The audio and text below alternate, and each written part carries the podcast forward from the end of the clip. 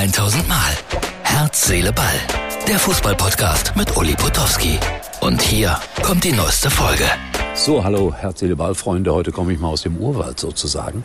Ganz interessante Beleuchtung, nicht? Also, äh, ich habe ein bisschen geguckt natürlich heute, was so los ist. Äh, Spanien, Schweden, Frauenfußball 2-1. Gratulation an Spanien.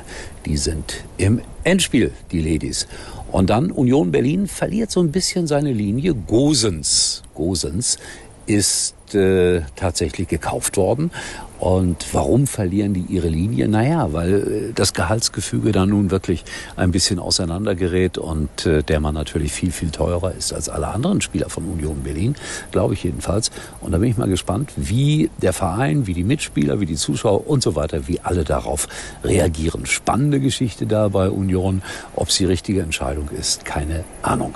Gestern hatte ich euch versprochen, eine ungewöhnliche Tabelle euch hier zu zeigen. Jetzt muss ich aber leider gestehen, dass sie mir irgendwie abhanden gekommen ist, aber ich habe es noch im Kopf.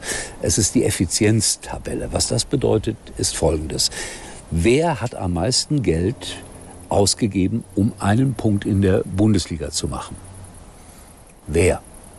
Und äh, der ist dann letzter in der Tabelle. Und wer am wenigsten Geld dafür ausgegeben hat, ist natürlich erster. Und danach ist äh, Effizienzmeister der VfL Bochum. Ja, die haben nämlich am wenigsten Geld ausgegeben, um einen Punkt zu erreichen.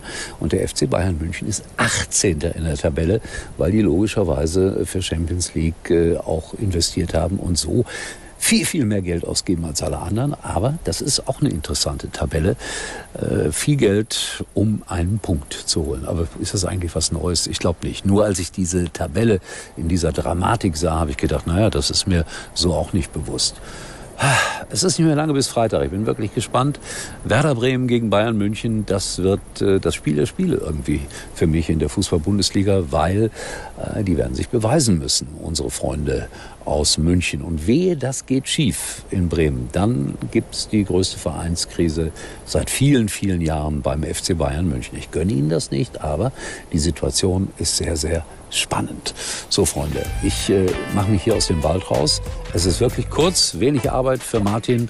Es wird wieder mehr in den nächsten Tagen. Ich verspreche es. Tschüss, Herz, Seele, Ball, die Urwaldausgabe. Das war's für heute. Und Uli denkt schon jetzt am Morgen. Herz, Seele, Ball. Täglich neu.